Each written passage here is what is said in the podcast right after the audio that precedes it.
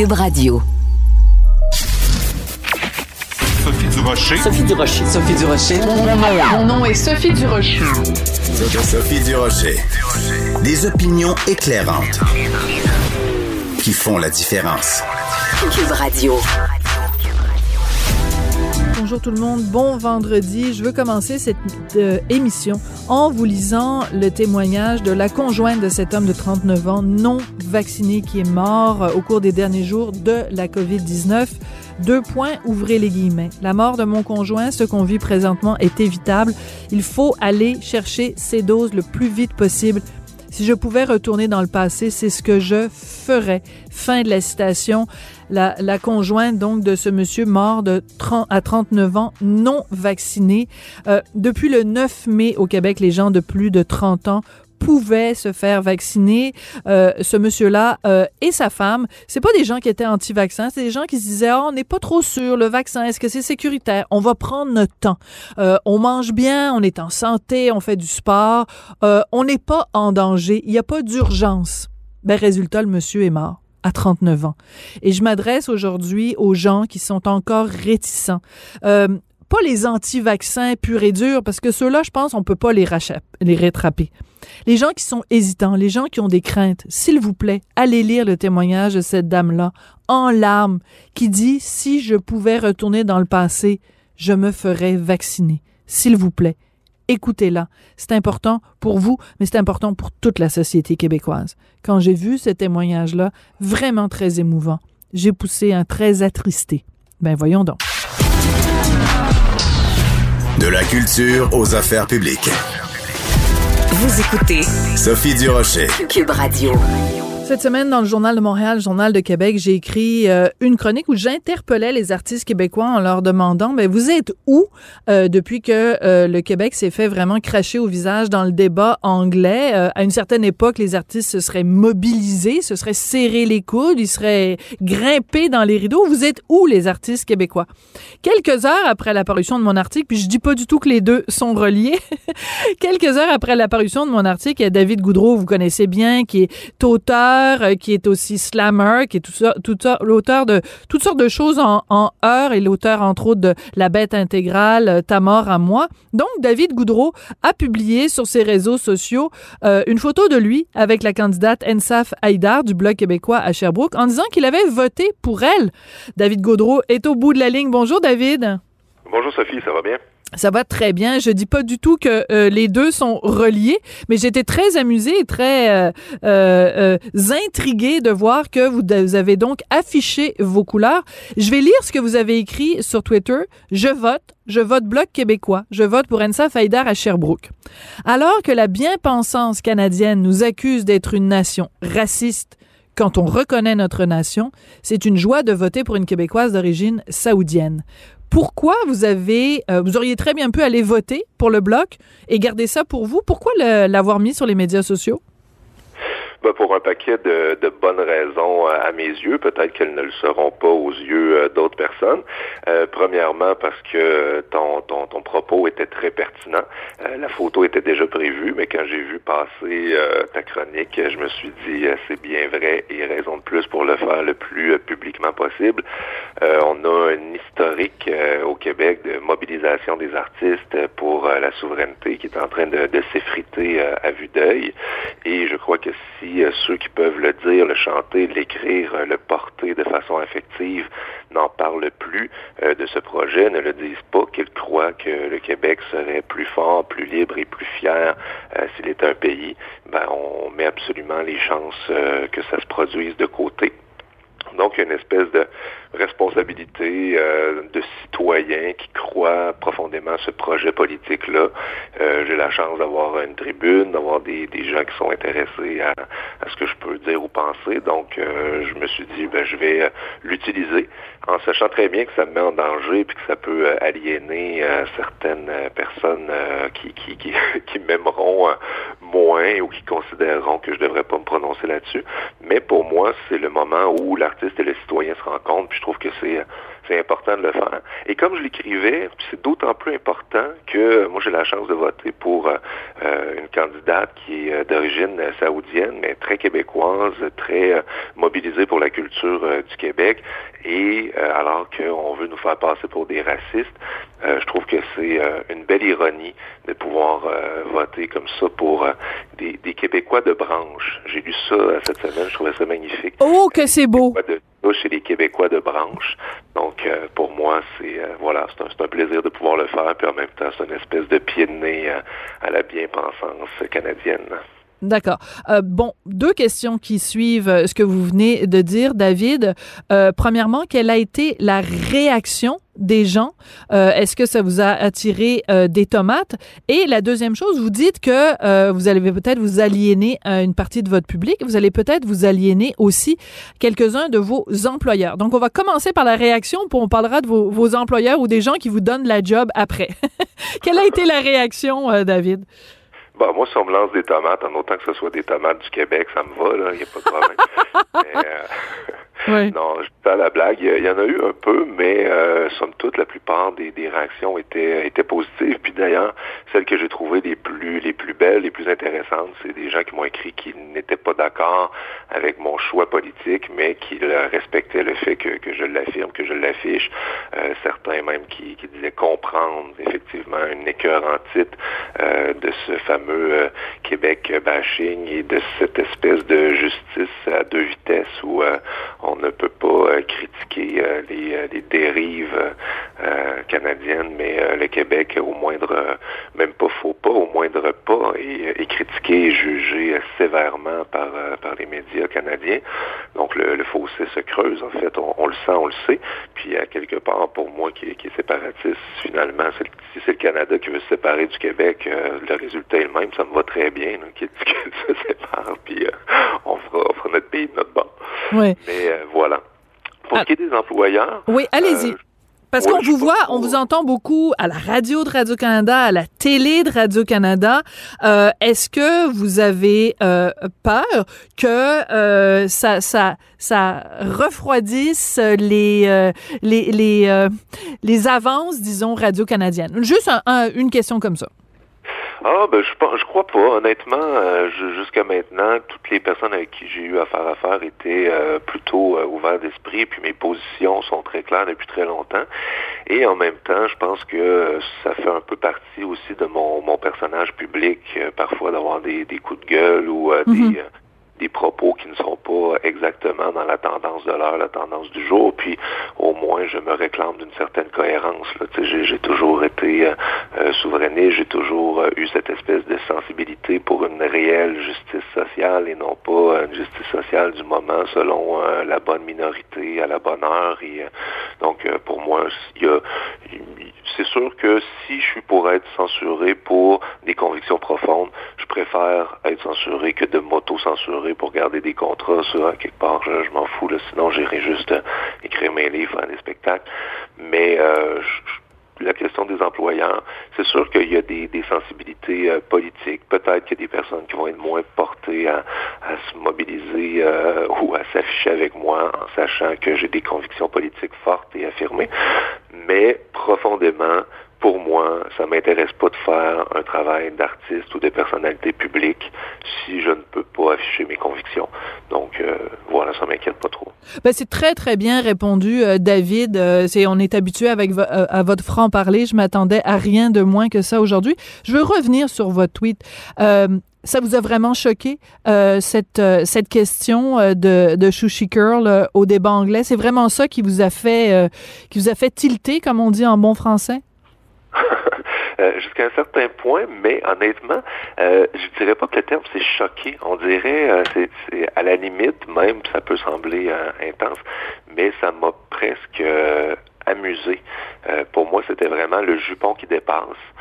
c'était vraiment, je, je, moi, j'en veux même pas à cette à cette personne-là qui, pour moi, porte apporte mot d'une grande proportion euh, voilà de l'électorat canadien qui a porté euh, les, les, les, les, mots, les pensée de personnes qui, à voix basse, pense que le Québec est profondément rétrograde ailleurs, qui est un boulet pour le Canada et qu'on est seulement bon à leur fournir euh, des ressources naturelles et euh, des, des, cotisations euh, fiscales.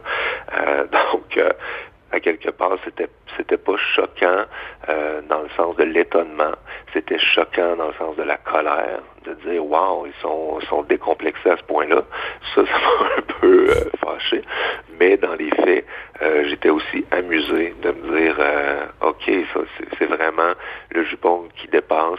C'est une autre manifestation du clivage entre le Québec et le Canada, entre nos valeurs et les leurs, entre la liberté aussi toute relative que nous avons en tant que province euh, fondue euh, dans un Canada qui ne nous ressemble pas.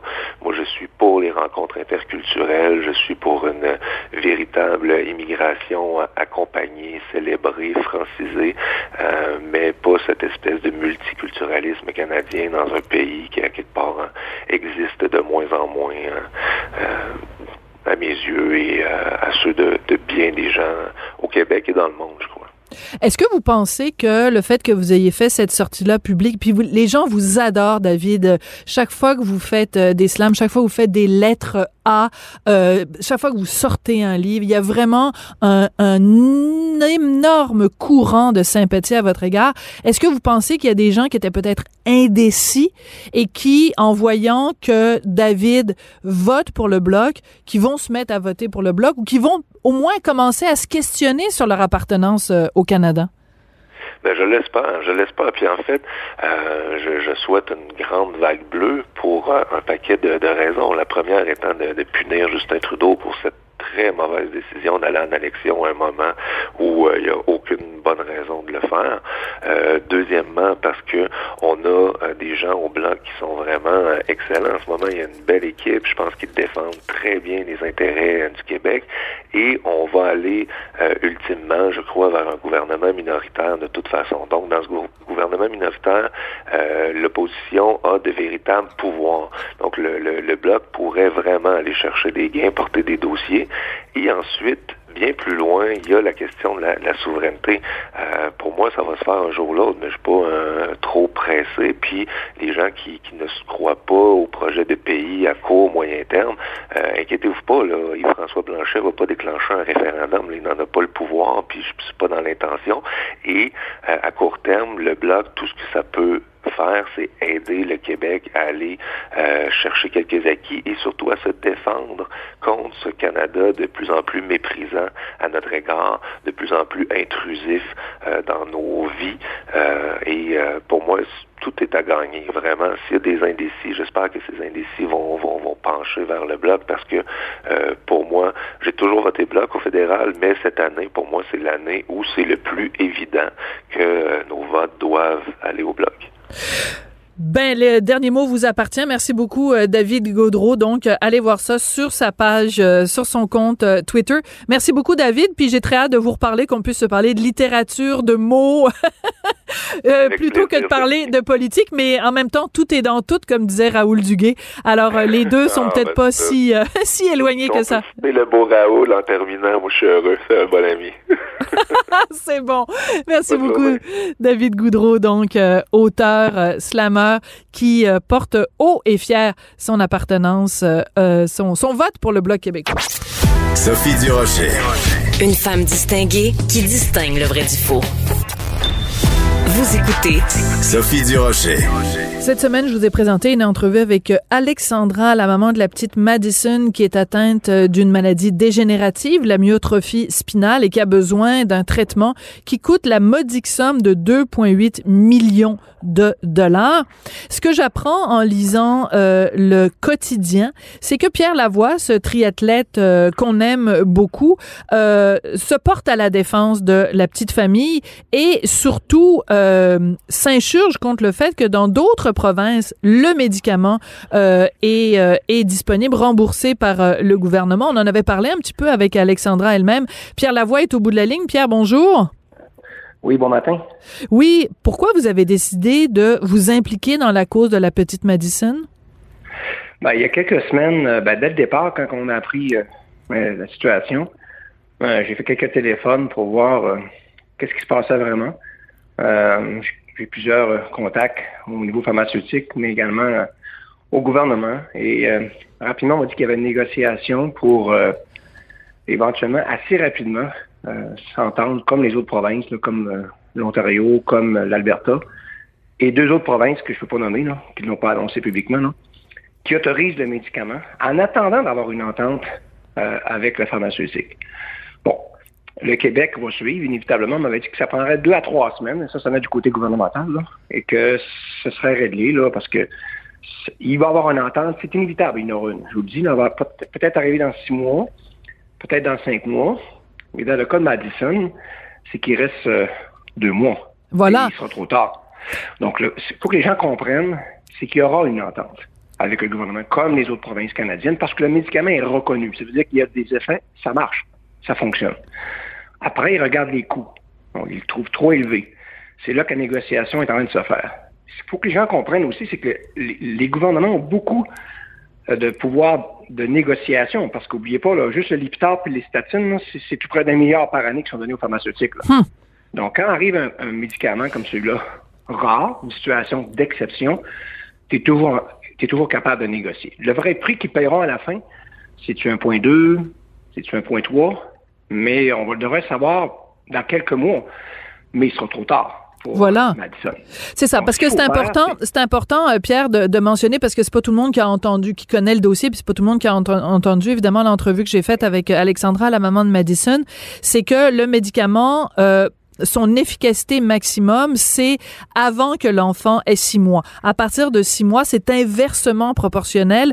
Plus l'enfant euh, grandit, moins le médicament est efficace. Donc, c'est pour ça que le deadline, pardonnez-moi l'expression, des six mois de Madison au mois de novembre, c'est vraiment une date de tombée qui est cruciale à respecter. Bon, puis l'autre chose, c'est que donc les parents, puis pour l'avoir vécu, là, ils ont une solution. Donc, ils partent en campagne de financement. Présentement, ils ont 2,8 millions, 282 000 d'avancée. C'est 10% de la facture. Ils n'y arriveront pas, vous comprenez? Oui. Euh, moi, ça me fait un cœur, là. Et il reste deux mois. Et je sais très bien qu'il y aura une entente gouvernementale qui arrivera trop tard. On m'avait dit que ça prendrait deux, trois semaines, ça serait réglé. Là, ça fait un mois et demi. Donc, c'est là que je suis ressorti. Ça n'a pas d'allure. J'ai mis la pression. J'ai appelé mes différents contacts. Non, il faut dénoncer pour que les gens sachent là, que il y a un gros, il y a un fort risque que, que le médicament ne soit pas donné dans le temps euh, prescrit. Et il y a un fort risque que les parents n'atteignent pas non plus le montant. Donc, euh, je trouve ça inacceptable. Ce matin, vous savez, les maladies rares, là, les maladies orphelines au Québec, on est très touchés par, par les maladies rares. Il y a beaucoup de cas, là, on dit qu'il y a au-dessus de 1000 maladies orphelines. Nous, on travaille fort, là, on finance. D'ailleurs, ma fondation finance des quinzaines, une quinzaine de projets par année dans les maladies orphelines. On fait avancer la recherche, on découvre les gènes. Par la suite, on commence à travailler sur certaines molécules. tout à coup, on a un avancement. Et qu'est-ce qui va se produire? C'est que la pharmaceutique va nous approcher, parce que maintenant, ils s'intéressent à nous. Et ils vont finir, ils vont faire la dernière étape hein, pour faire accepter le médicament. Donc, c'est beaucoup de recherche, c'est beaucoup d'investissement. Et à la fin, bien entendu, ça a coûté 50 millions. Arriver que le résultat, à la fin, que le, médicament fonctionne, ils disent qu'il y a combien de cas au Canada? 10, ben 50 divisé par 10, ça coûte 5 millions par, par tête. Là. Mais le pouvoir de négociation du gouvernement, c'est de leur dire on vous donne beaucoup d'argent pour les maladies qu'on peut prévenir par nos comportements, comme le lipitor, les statines. Ça nous coûte des milliards par mhm. année. On pourrait avoir un break? On pourrait avoir un break là, quand il arrive des cas d'exception? Les maladies orphelines, c'est des cas d'exception.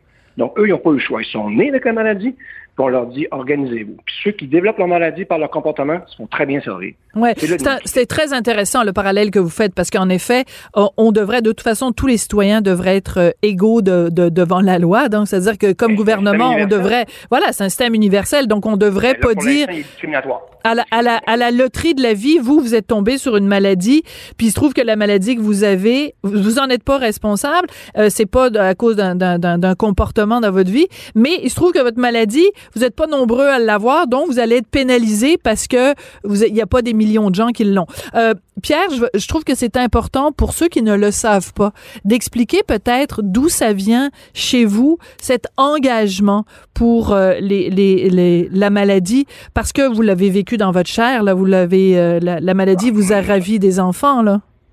Mais nous c'est comme les parents de Madison, c'est comme Alexandra Tremblay puis Guillaume Lamar. C'est qu'on est des parents normaux, qui, moi, je travaille dans une usine, puis je fais du sport. Puis euh, tout à coup, notre deuxième enfant est atteint d'une maladie génétique rare, acidose lactique. Donc, euh, malheureusement, euh, notre fille va décéder à 4 ans. Notre troisième enfant sera atteint également, Raphaël. C'est là que j'ai pris mon vélo pour essayer d'amasser des fonds parce que les maladies orphelines, il n'y a pas d'argent. C'est pour ça, d'ailleurs, ma fondation sert exclusivement à ça, aider les maladies orphelines qui n'ont pas d'aide à financer. Aujourd'hui, l'avancement de la, technologie, justement avec euh, le génome humain qu'on a découvert, puis qu'on a tout ce qu'il faut maintenant pour trouver des gènes très rapidement à, faible coût, on avance. Bon, on a travaillé très fort à faire, avancer les causes des maladies orphelines. Et là, on se dirige, euh, on se dirige tous vers des, vers des molécules, vers des pilules, vers des médicaments. Nous aussi, ça arrivera, l'acidose lactique, donc vous en faites pas là. Donc moi, mes enfants sont décédés. Mais euh, entre-temps, j'ai livré, livré, livré bataille pour d'abord trouver des médications, faire avancer la recherche, mais surtout faire la prévention par le dépistage génétique populationnel, qui est une première au monde, parce qu'on a réglé le problème de cinq maladies graves débilitantes, là, Incroyable. qui sont la fibrose kystique, la cystine, la- l'acidose lactique, la, la, la, polyneuropathie, la acné et la tyrosinémie. Dans notre région, maintenant, on dépiste en amont, avant procréation. On fait aussi la prévention. Donc, on travaille sur tous les fronts. Et quand arrive des cas d'exception comme celui-là, ça se règle, ça. Le gouvernement, tout ce qu'il a à faire, c'est demain autoriser, ce soir, hein, on est vendredi, là, Oui. puis euh, Madison, lundi, elle, va- elle va avoir son, son médicament, puis ça sera réglé la semaine, la semaine prochaine. Puis le gouvernement continuera ses négociations. Puis et là, présentement, je trouve inacceptable qu'on ne donne pas le médicament en sachant très bien qu'il y aura une entente avec le Québec. Je vous dis, il va y avoir une entente. Ben moi, être dans pour les parents, euh, je sais pas qu'est-ce que je ferais là. Vous seriez il faut sortir, faut que les gens vous seriez ben, faut que les fâché. gens sachent, là. Mais, mais ce Puis, que je trouve... J'aimerais ça qu'au Québec, on règle le problème. Là. En France, aux États-Unis, ils se sont dotés d'une politique sur les maladies orphelines, sur les mé- médicaments orphelins. Moi, j'avais rencontré Barrett à l'époque avec, euh, avec euh, euh, l'Association des maladies orphelines du, du Québec. Puis, on avait une entente, on avait un comité de travail, mais ça traîne des pieds. Là. Ça prend du temps. Oui, ça prend du temps à écrire une politique. Je vous donne juste un exemple. Là. Quand on veut faire reconnaître un médicament, un des éléments, il faut qu'il y ait eu plein de candidats et des groupes témoins pour confirmer que le médicament fonctionne. Mais dans l'acidose lactique, là, j'ai 10 enfants qui sont malades. Jamais qu'ils vont reconnaître, parce qu'il n'y aura pas assez de cas, l'efficacité du médicament. Donc, aux États-Unis, ils vont, ils font lever cette barrière-là. Comprenez? Donc, Donc, on nous, pourrait, on- on pourrait faire la même chose au Québec. Et de toute façon, vous nous l'avez Ben oui. dit d'emblée, le médicament, il est reconnu. Euh, Santé Canada l'a reconnu, euh, le, enfin pas le médicament, mais le traitement là pour la petite euh, Madison. Et euh, en Ontario, en Alberta et deux autres provinces euh, qu'on peut pas nommer, euh, il est aussi Et euh, Québec, administré. Et Québec. Et voilà. Le Québec aussi va l'accepter. Voilà. Mais, mais là, il sera trop tard pour. donc, donnez donc le médicament. Là. Arrêtez de mettre de la pression sur ses parents. Là. Ils n'atteindront pas le chiffre. Même, je trouverais ça inacceptable qu'on laisse partir des parents en campagne, OK, pendant qu'on sait qu'on allait avoir une entente. Là. Donner le médicament. C'est des cas d'exception. Il y en arrive peu au Québec. Là. Ouais. Ben écoutez, je pense qu'avec votre voix, euh, avec votre voix, euh, Pierre, la voix, je pense que justement ça va, ça va, ça va faire euh, changer les choses. Alors écoutez, merci beaucoup d'être euh, d'être intervenu. Je pense que la balle est dans le camp euh, du ministre de la santé, euh, Christian Dubé. Oui, je sais, on est en période de pandémie, mais euh, il y a des cas qui doivent, euh, qui doivent venir nous chercher. Et euh, écoutez, euh, la, la petite Madison, je suis en train de regarder sa photo là. On veut pas, on veut pas l'échapper. Il faut vraiment qu'on qu'on se mobilise. Merci beaucoup d'être intervenu, euh, Monsieur Lavoie. Ça m'a fait plaisir. Merci.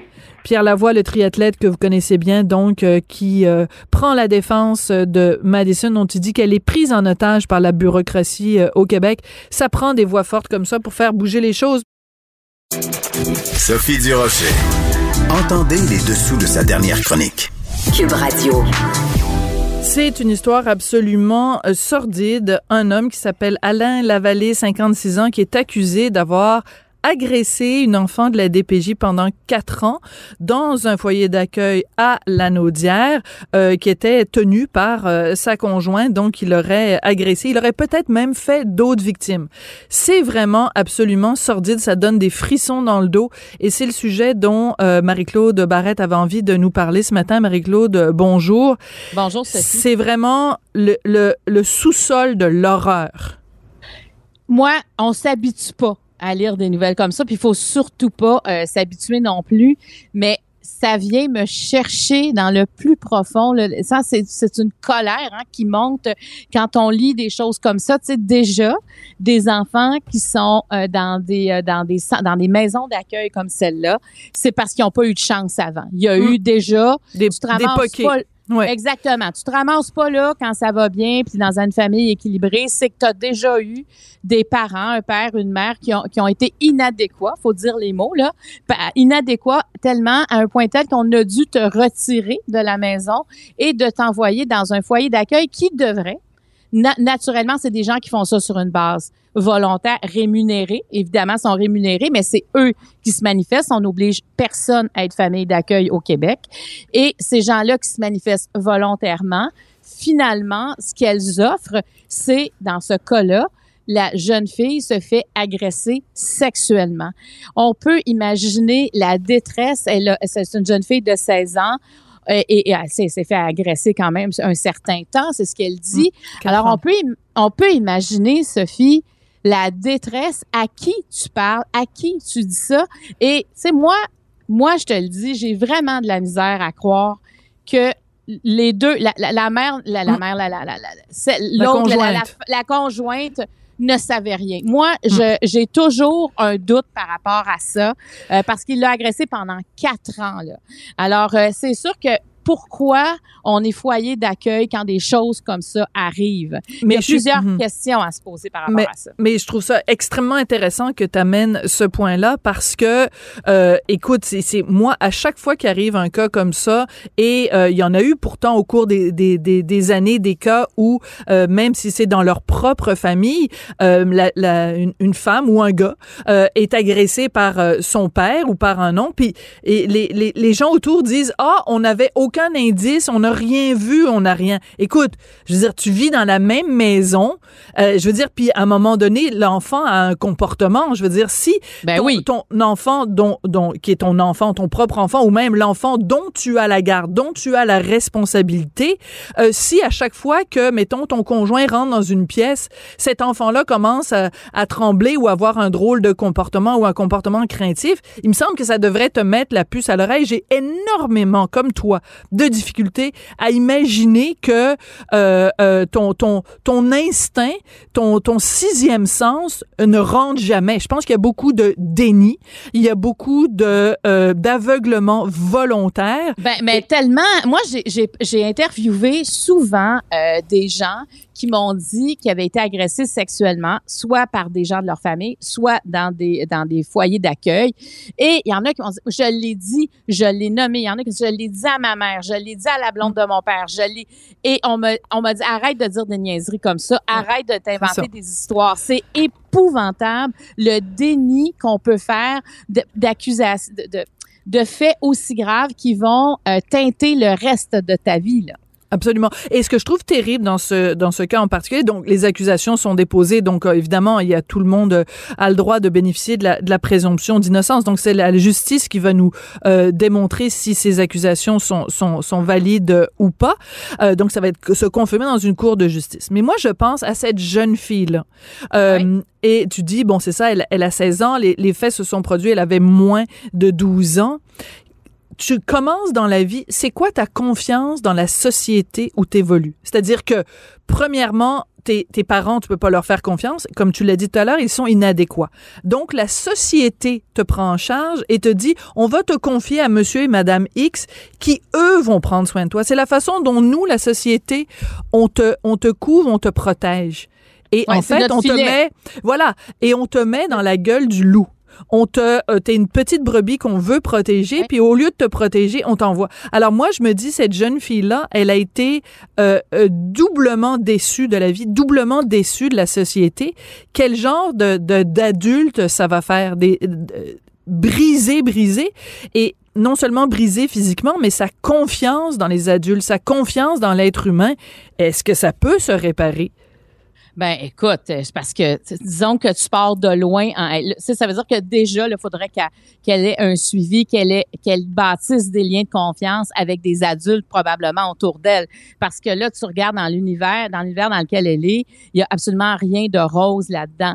Tu sais, c'est moi, je, je, je me souviens, j'ai interviewé, tu as dû le faire aussi, Régine Laurent, euh, moi, dans le cadre du documentaire Culte religieux des enfants oubliés euh, que j'ai tourné l'an passé. Excellent documentaire, Marie-Claude. Excellent documentaire. Je te laisse continuer. Ah, mais où, on- où j'ai parlé à des, euh, des- un, un directeur de la DPJ à la retraite, là, qui a fait des rapports, qui a enquêté, qui a essayé de comprendre.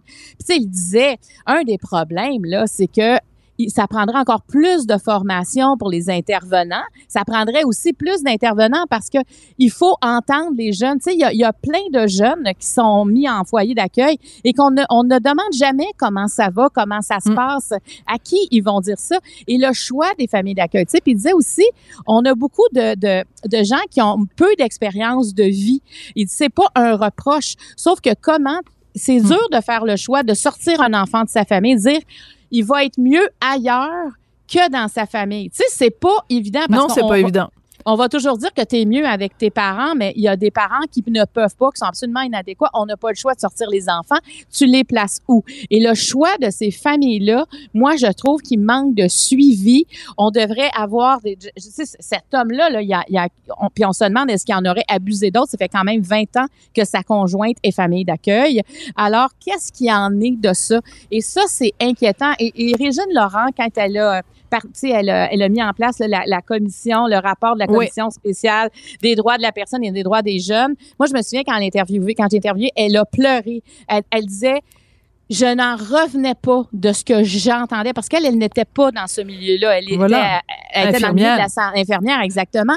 Donc, tu sais, je pense que des fois, quand on est dans le milieu longtemps, on vient qu'on est moins choqué peut-être parce qu'on entend tellement, on en voit tellement, mais quand tu es de l'extérieur, elle, elle en pleurait. Elle dit, c'est incroyable ce que j'ai entendu. On- on- il faut arrêter ça parce qu'il a personne. C'est comme si nos enfants, une fois qu'ils sont placés dans un foyer d'accueil, on se dit, bon, ben, on a fait ce qu'on avait à faire. Ouais, mais c'est ça. mais non. classée, affaire classée, mais il y a aussi il y a aussi donc euh, deux choses. Il y a euh, donc ça prendrait beaucoup plus de personnel la DPJ. En effet, du personnel mieux formé pour aussi ab- puis avoir du temps, Marie-Claude. Oui, Comment veux-tu? T'es un oui. intervenant de la DPJ, euh, t'as euh, mettons euh, 150, 200 cas dont il faut que deux 200 dossiers dont il faut que tu t'occupes. Comment penses-tu que ces gens-là vont avoir le temps de s'asseoir avec chacun des enfants, de les laisser parler? Parce que tu sais un enfant là, c'est pas spontané, il va pas spontanément venir te voir en disant euh, euh, mon oncle euh, Gérard euh, il, il a touché à mon oui oui, là c'est pas comme ça que ça marche, faut que tu lui laisses le temps,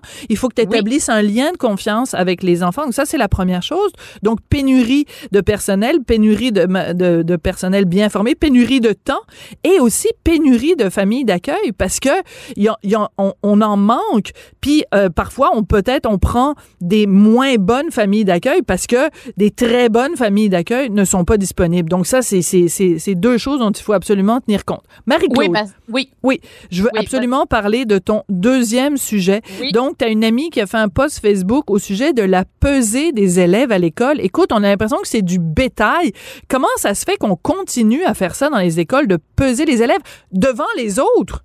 Ben, écoute, je vais juste te lire. à- à- ça commence, là. Je suis en sacrament. C'est ce qu'elle dit. C'est mon amie Chantal. Elle s'appelle Chantal Derry. On Comment salue en- Chantal. Eh, salue- moi, j'aime ça, les gens qui sont en sacrement. Bon, en sacrament, comment encore en 2021, dans un cours d'éducation physique au cégep, je vais taire lequel? Les jeunes adultes doivent subir une pesée devant les autres comme du bétail. Là, elle dit un gros mot, genre hostie.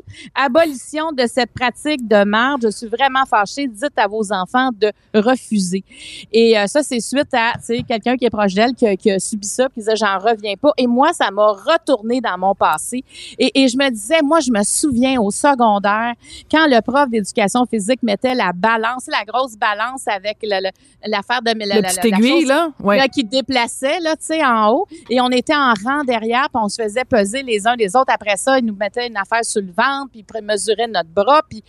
Mais je me disais, mais pourquoi, met- mettons que tu veux tout mettre tout le monde en forme, as-tu vraiment besoin de ça? On n'est pas chez Weight Watchers où on paye pour se faire peser, là. C'est pas ça. Ça devrait être sur, si on veut le faire, ben faisons-le sur une base volontaire parce que ça crée ça crée vraiment des euh, ça peut créer créer de l'intimidation sur le poids déjà quand quand t'es pas bien dans ta peau ben t'endors pas la veille parce que tu sais que le lendemain Hmm. tu vas pas tu vas passer à la pesée puis c'est pas juste ceux qui sont en surpoids là c'est pour tout le monde il y en a là aussi que ils ont d'autres problèmes alimentaires puis ils veulent pas non plus qu'on sache Ben, leur tout poids à fait. puis il y en a qui en ont pas, puis ils deviennent reviennent avec un problème. Voilà, ça va créer, ça va créer justement euh, cette obsession euh, de, de- du poids peut créer justement chez des gens qui n'en ont pas de troubles alimentaires. Euh, tu sais, mettons, tu pèses, euh, ben, je sais pas, je vais dire n'importe quoi, tu pèses euh, 100 livres, puis Ouais. la fille à côté pèse 98, puis là tu te dis, oh mon Dieu, je suis énorme, va falloir que je perde deux livres pour être aussi mince qu'elle. Je veux dire, ça crée une sorte de sentiment de de- d'être inadéquate. Cependant, Marie-Claude, je te permets, tu sais, parce que on est souvent d'accord. Là, je veux juste me faire l'avocat du diable deux minutes, OK? Il y a peut-être des gens qui nous écoutent puis qui disent, regarde, euh, tu es dans un cours d'éducation physique, l'objectif, c'est... euh, pourquoi il y a des cours d'éducation physique au cégep ou, ou au secondaire? Ben, c'est parce qu'on veut que, euh, tu sais, un esprit sain dans un corps sain, on veut que les élèves, les étudiants soient dans leur meilleure forme physique possible. On peut pas faire fi, Marie-Claude, du fait qu'il y a une épidémie d'obésité, euh, de, surpoids. Et on sait en particulier avec euh, la COVID en ce moment que c'est une comorbidité, c'est un facteur aggravant de la COVID, le surpoids. Donc, je fais juste l'avocat du diable, Marie-Claude. Est-ce que c'est possible que de peut-être de le faire différemment, de sensibiliser quand même les étudiants au fait qu'il y a un poids qui peut être un poids santé, pas les humilier, mais les sensibiliser. Est-ce qu'on peut faire ça? Moi, je suis pas d'accord avec ça parce que euh, moi, je pense que quand tu es en surpoids, ça se voit assez facilement. S'il y a quelque chose que tu peux pas cacher dans la vie, c'est bien un surpoids. Donc, est-ce que tu es vraiment obligé de le quantifier? Est-ce que l'objectif, c'est pas d'être en forme, de, de, de parler des bonnes habitudes de vie, de parler de l'exercice, de la bouffe?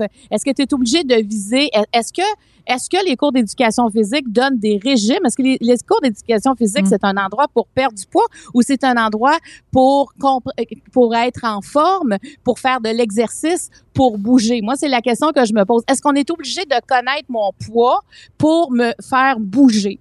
Moi, je pense que l'objectif, c'est ça. Et si on décide de faire une pesée, moi, je pense qu'il faut que ce soit clair. Il faut que ce soit sur une base volontaire. Il faut que ça se fasse de façon discrète. Ces affaires-là de mettre une balance, puis mettez-vous en rang d'oignon, puis let's go, let's go, on se pèse, ça ne fonctionne pas. Ça, moi, là, je pense que on essaie de tout tout ce qui brime la confiance en soi. On parle tellement de la confiance en soi, à quel point c'est important. Absolument. Ben, si une pesée vient foquer ta confiance en soi, ben moi, je veux comprendre pourquoi on fait une pesée. Puis je continue à dire que quand, si c'est parce que c'est l'obésité, ben si un prof d'éducation physique ou n'importe qui est pas capable de voir que la personne est en surpoids, on a un problème. Et si la personne qui est en surpoids décide qu'elle est bien comme ça, ben garde. Mais moi, je pense qu'on doit les sensibiliser. C'est ça l'objectif. Voilà. De toute façon, tu bouges en éducation physique. Fait que, est-ce que, est-ce qu'il va bouger plus ou moins parce qu'on sait son poids?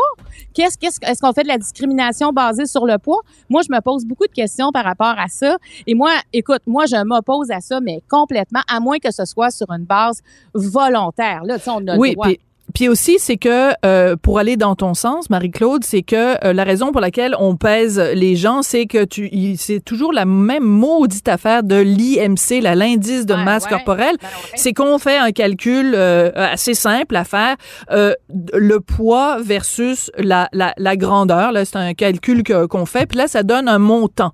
Ce montant-là, ce chiffre-là magique, c'est l'IMC, l'indice de masse corporelle. Puis vous pouvez tr- trouver ça très facilement. Là, vous avez juste à googler ça, vous allez le voir.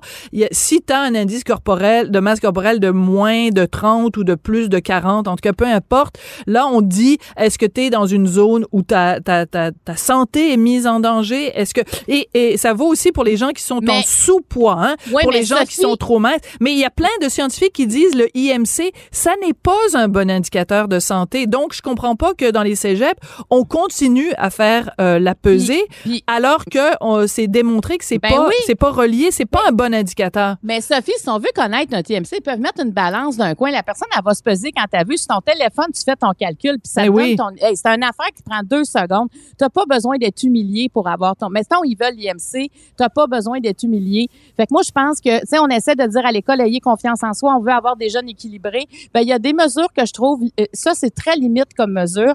Et je, je ne comprends pas que c'est pas sur une base volontaire. Maud, c'est, me semble c'est pas dur à comprendre, que c'est hum- On est-tu obligé de vivre ça? Puis en plus, là, il y a des, c'est le poids, l'aspect physique, ça peut détruire des vies. Il y a des gens, là, qui, sais, comme euh, tantôt, c'est drôle, je parlais de ça avec quelqu'un ici à TVA, puis il me disait, moi, je me souviens juste les vestiaires à l'école avant l'éducation physique, Ah, on changeait tout ensemble. Déjà, c'est l'enfer. Notre corps. À l'adolescence, Marie-Claude, t'es là, t'es, tu, tu, te- tu, te- regardes dans le miroir, tu te trouves tout croche, trop, trop moche, Oui. t'as les gens, les bras trop grands par rapport à ton tronc, Ouais. puis t'es toujours en train de, de regarder les autres, te comparer. Ah, elle a plus de sang, elle a moins de sang. Ah, regardons, elle a des belles jambes, moi j'ai pas des... Sais, Mais tu te trouves des défauts que tu savais pas que ben, t'avais. que tu savais pas que tu avais. Disons, c'est très, très, très. C'est un âge qui est extrêmement Oui. ingrat, qui est Alors, extrêmement difficile pour les garçons, pour les filles. Euh, donc, euh, euh, mets ton fin. Moi, là, je, je trouve ça, là. Écoute, ton ami, là, Chantal, quand elle dit la comparaison avec le bétail, c'est tellement ça. Arrêtons cette pratique euh, euh, rétrograde de d'humilier les, les, les élèves en les pesant comme si c'était des, des, des veaux Ouais. ou des ou des taureaux. C'est vraiment là. euh, donc euh, Mettons- Mettons-le en forme, parle-leur, il faut leur parler des bonnes habitudes de vie. Puis si leur poids, ils veulent le prendre, mais ils ont juste à aller eux-mêmes sur la, la, la pesée et ils sont pas obligés de le dire à personne.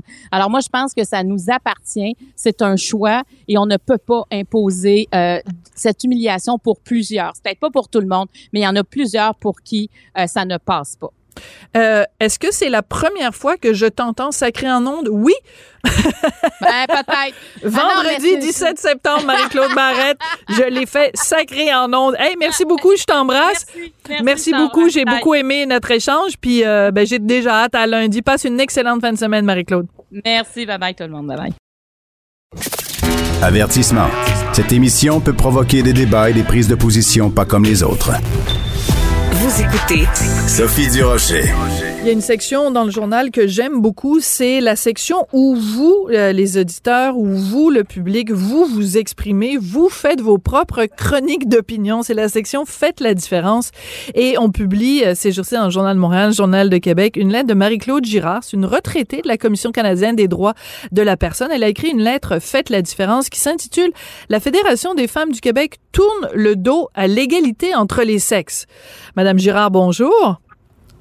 Bonjour, Madame Durocher. Alors, c'est très intriguant parce que la Fédération des femmes du Québec est donc cet organisme qui reçoit quand même des dizaines de milliers de dollars du gouvernement chaque année pour prendre la défense des femmes. Vous, vous affirmez que cet organisme-là n'est pas en faveur de l'égalité des sexes. Explication, s'il vous plaît. Oui, euh, c'est une grande question. Oui, la Fédération des femmes du Québec est née pour défendre l'égalité entre les euh, son, son mandat principal, l'égalité entre les femmes et les hommes. Elle a participé depuis ses débuts, depuis la création par euh, de, de l'organisme par Thérèse Casgrain dans les années 66.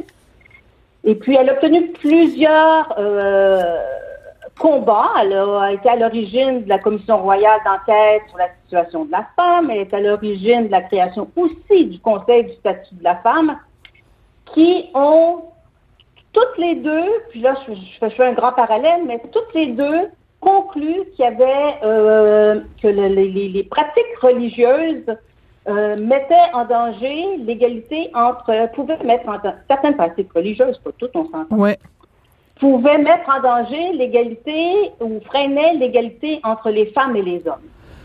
Or, aujourd'hui, où ça fait quand même, euh, elle décide, elle vient de demander le statut euh, d'intervenante en cours d'appel pour, au lieu de défendre l'égalité entre les femmes et les hommes, elle défend le choix individuel des femmes pour, euh, pour euh, permettre le voile, pour le port du voile, qui est, lui, un signe patriarcal. Hmm. Donc, euh, cette fédération des femmes veut dire, euh, ben, les femmes qui sont enseignantes dans les écoles publiques au Québec, elles devraient pouvoir continuer à porter le voile. Vous, ce que vous dites, c'est, ben, le voile est un signe d'inégalité entre les hommes et les femmes. Pourquoi la fédération des femmes défend ce, ce voile-là? Euh, Vous savez, euh, Madame Girard, il y a beaucoup de gens euh, qui nous écoutent qui, euh, eux, considèrent que euh, ce n'est pas à l'État de dire aux femmes quoi porter. Euh, Qu'est-ce que vous répondez à ça? Parce que si une femme décide de son propre chef, de sa propre volonté de porter le voile, qui sommes-nous pour lui dire quoi porter? C'est une bonne question. C'est encore une fois la balance entre le, pour moi, le choix individuel, les droits individuels et les droits collectifs ou l'impact sur les droits collectifs. Oui, la personne, toute personne a le droit en tout temps de porter, de s'habiller comme elle le veut. Comme l'ont dit les euh, parents de culture musulmane qui défendaient la loi 21 en cours d'appel, il n'y a aucun problème là-dessus. Si quelqu'un veut porter le voile, qu'elle le fasse. Là où le bas blesse, c'est quand c'est dans une école portée par une enseignante parce que c'est une figure d'autorité à l'égard des enfants. Alors, ça a un impact majeur sur l'égalité entre l'image de l'égalité ou l'atteinte de l'égalité entre les femmes et les hommes, puisque c'est un signe, le voile, euh, d'intériorité, euh, de modestie on dit la modestie de pudeur face aux femmes. Alors, c'est comme, dans le fond, c'est un choix entre le choix individuel, mais quand on a un impact sur les plus vulnérables de la société, à ce moment-là, il faut, il, faut en tenir compte. Les mm. libertés ne sont pas absolues partout, mais dans des situations particulières, c'est important d'en tenir compte parce que ça a un impact sur l'égalité entre les femmes et les hommes pour euh, auprès de nos enfants les plus vulnérables. Euh, vous savez qu'il y a eu euh, différents cas euh, au Québec au cours des derniers mois, au cours des dernières années. On pense bien sûr aux sœurs Shafia. leur père voulait absolument pas qu'elle s'habille à l'occidental. Il voulait qu'elle porte le voile. Il voulait pas qu'elle fréquente des garçons. Il y a eu cette histoire récente, là, il y a quelques semaines seulement. trois jeunes filles, trois jeunes filles qui euh, ont porté plainte contre leur père. Leur père euh, menaçait de les tuer si elles ne portaient pas le voile. Quand une, euh, une enseignante arrive devant sa classe en portant le voile, quel message ça envoie des jeunes filles qui, qui fréquentent l'école? Ça envoie le message que l'État appuie, accepte ces signes patriarcaux, appuie que certaines femmes peuvent euh, euh, euh, que, l'égalité n'est pas ne va pas de soi pour les c'est-à-dire accepte une inégalité entre les femmes et les hommes pour moi. quand c'est dans l'école publique, ça lavalise l'infériorisation de la femme. Je voulais juste revenir sur la définition. Dans le fond, le voile, c'est un signe de pudeur et de modestie. Si on regarde dans le dictionnaire, la pudeur, c'est un sentiment de honte, de gêne d'une personne qui une personne éprouve à faire ou à, euh, ou à envisager les choses de nature sexuelle. C'est une disposition permanente à, éprouver un tel sentiment. Ça veut dire, c'est fort les mots, c'est-à-dire mm-hmm. soyez humble. Alors, est-ce que c'est ça que, que l'État veut envoyer comme message aux élèves? Non, il veut envoyer le message tout le monde, les garçons et les filles, sont égaux partout. En, acceptant que les enseignants portent un signe de pudeur et de modestie, c'est-à-dire une retenue dans euh, l'appropriation de soi-même, il envoie un message contradictoire. Est-ce que c'est est -ce c'est ça qui va aider les, jeunes filles qui sont prises avec des conflits euh, familiaux? Non. C'est-à-dire, face à l'égalité entre les hommes et les femmes, s'ils sont portés à la maison de, de, de porter voile, non. Hmm. Euh, dans votre lettre qui est très intéressante, vous dites euh, cette demande d'intervention est d'autant plus troublante, euh, euh non, excusez-moi, est déconcertante non seulement dans le contexte historique du combat des femmes pour l'égalité au Canada, mais aussi au regard de l'actualité internationale où les Afghanes, les Iraniennes, les Saoudiennes et plusieurs autres appellent à une plus grande solidarité pour défendre leurs droits. C'est en effet assez surprenant qu'ici au Québec, une fédération qui défend les droits des femmes défende un, un un vêtement que des femmes ailleurs dans le monde euh, manifestent dans la rue. Les, les Iraniennes, les Afghanes, on les a vus descendre dans la rue en disant on veut pas porter euh, la burqa, on veut pas porter le niqab. Puis ici, la Fédération des femmes dit euh, non, non, c'est formidable le voile islamique, en way go, allons-y, allons-y fort. ce qu'elle dit, ce qu'elle dit plutôt, c'est qu'il faut respecter le choix de chacun. Elle, elle présume que toutes les femmes qui sont ici le font par choix. Or, on sait très bien qu'on a des exemples euh, de, au Canada aussi, plusieurs femmes sont forcées de porter le voile euh, islamique.